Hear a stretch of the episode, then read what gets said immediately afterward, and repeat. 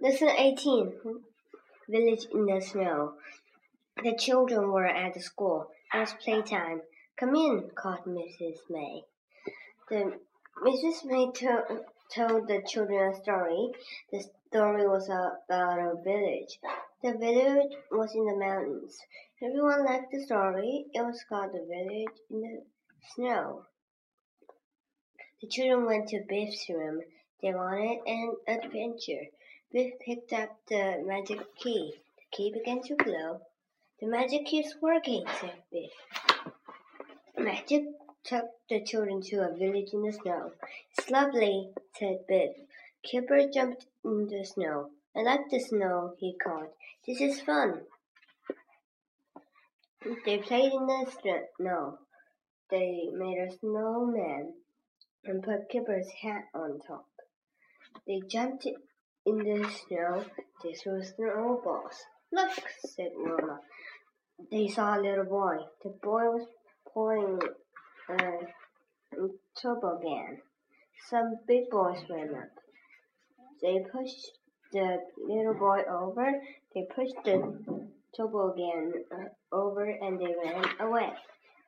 The children ran up. They helped the little boy.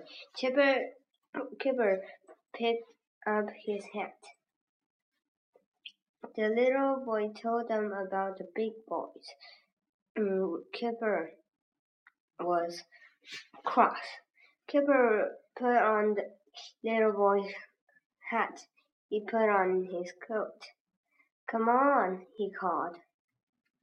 Mm, the big boys looked at Kipper. Kipper looked like the little boy. Come on, said the big boys. The children threw snowballs at the big boys. Help, help, yelled the big boys. The big boys ran away. The little boy jumped and jumped in the snow. The children put the little boy on the toboggan. They put pulled them home. The little boy lived with his grandfather. A grandfather gave the children a drink. The children told grandfather about big boys. They told grandfather about the snowball fight. The children played in the snow. They went on the toboggan. This is fun, said Wilf. The magic key began to glow. It's time to go, said Biff. Come on, she said. Magic took the children home. What an adventure, said Chip. The Great Race. Lesson 19. Gran wanted a new car. Biff and Chip were sad. They liked Gran's old car. Gran ah. liked this car. Biff was worried. The car was too fast for Gran. Gran bought a fast car. She drove it home. Oh no, said the dad. Mom was cross with Gran. That car was too fast, she said. Gran was upset. Magic key glowed. The magic took Biff and Chip. It took Gran too. Magic took them to a race. Come on, said Gran. This is my new car. Oh, Gran, said Biff. What would Mum say? Never mind, Mum, said Gran. Gran found a map. They all looked at it, and then looked at Gran. Mm, he was a bad man. He was called the Baron. The children looked at the Baron. Ha, said the Baron, you won't win. A man changed the signpost. Ha ha, said the man. Mm, now the Baron will win. The map blew away. Which way? asked Gran. Chip didn't know.